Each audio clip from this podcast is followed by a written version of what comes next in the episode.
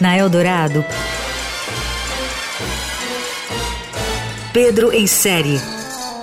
Tudo sobre séries, filmes e outros enlatados. Com Pedro Venceslau. Alguien te traiciona y tu intimidad desaparece. Ahora estás desnuda ante todos. Cientos de miradas te. Pouco denunciada pelas vítimas que temem se expor, a pornografia da vingança é uma forma comum de violência de gênero. No Brasil, a prática de compartilhamento de vídeos ou fotos íntimas com a intenção de prejudicar ou se vingar de alguém é crime com pena de 1 a 5 anos de prisão, além de indenização por danos morais à vítima, mesmo se a gravação tiver sido feita de modo consentido.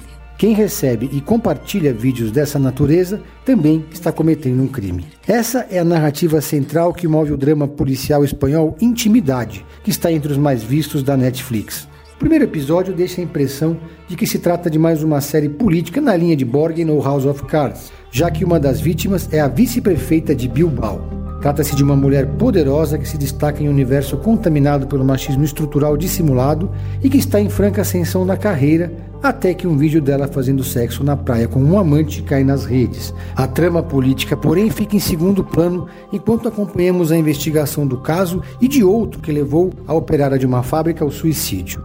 Nos dois casos, a vítima acaba sendo apontada como culpada. Há uma diferença brutal no tratamento dado a homens e mulheres em casos de pornografia da vingança.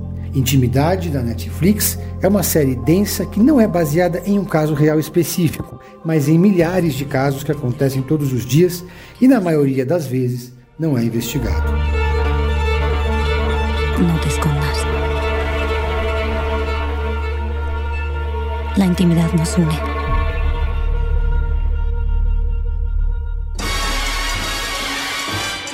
Você ouviu